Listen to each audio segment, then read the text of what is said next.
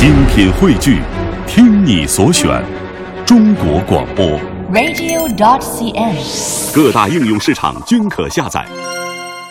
他是一位幕后撰稿人，他为李宇春、俞灏明在内的选秀明星写歌词。名下最著名的作品是2014年唱到街知巷闻的《爸爸去哪儿》主题曲。他也是真人秀节目《花儿与少年》的总撰稿。他的名字叫做吴梦之。今天的人物故事，我们来走进他的世界。吴梦之是土生土长的长沙人，生于1983年。高中毕业以后，吴梦之考入湖南师范大学。课余，他不是爬山，就是撑着伞在湘江边的蒙蒙细雨中散步，或者拎着一壶茶去泡图书馆。至于过英语专八、申请奖学金等其他好学生关注的焦点，完全不在他的考虑范围之内。他也从来都不觉得自己将来要像其他的同学一样考公务员，或者是当一名英语教师，因为这些职业无法为自己带来自由。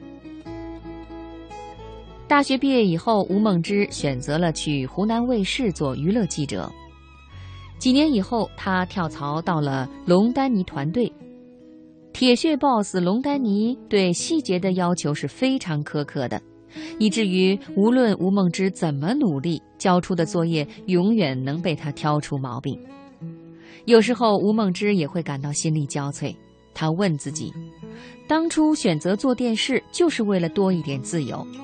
可是到头来弄得连吃饭睡觉的时间都没有，真的值得吗？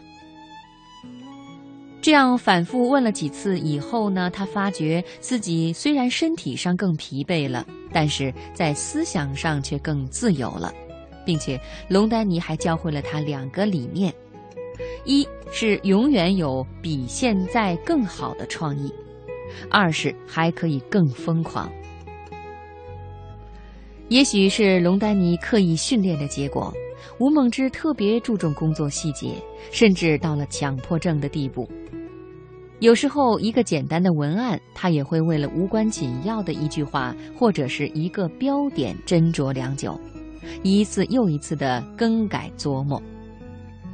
有时候，他会为了一张海报的字体光泽度，跟设计师大吵一架，过分较真。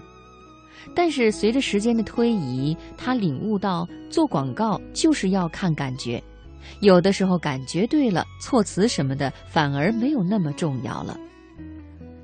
随着阅历的增长，吴梦之也改变了事事追求完美的习惯，因为在他看来，创意是无穷的，没有哪个方向是绝对最好的，哪个方向都可以发散，都可以做。迅速的定下一个，把它实现到最好，这就可以了。作为创意工作人员，吴梦之深知提高自己的重要性。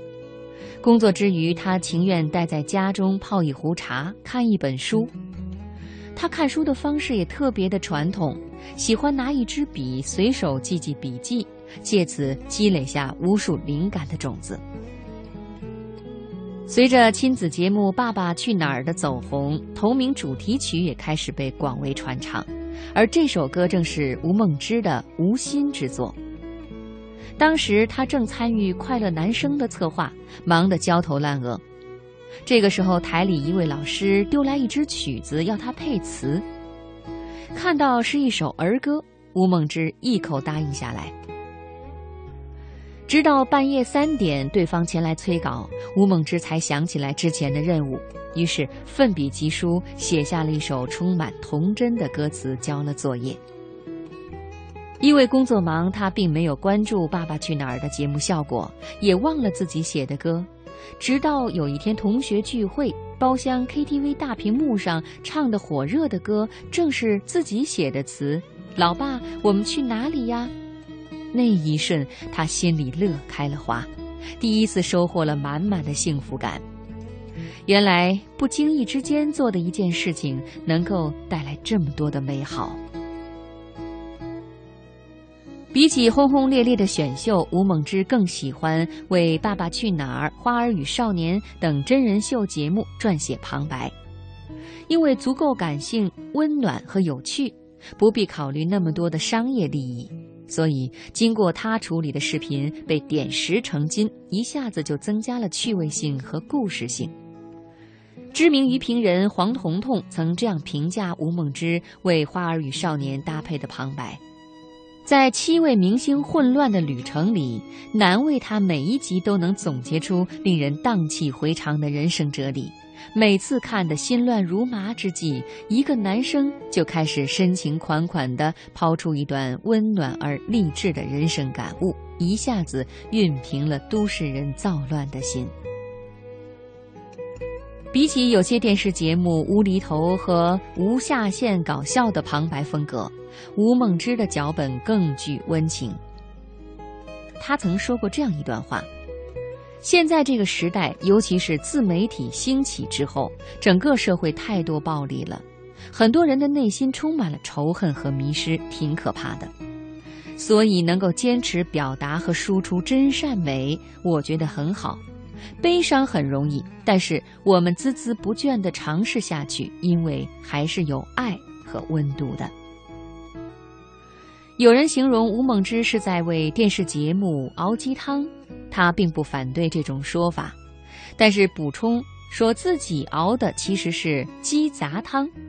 他希望传递一种麻辣的轻松，同时给路过的观众一点温暖，哪怕只是一点点。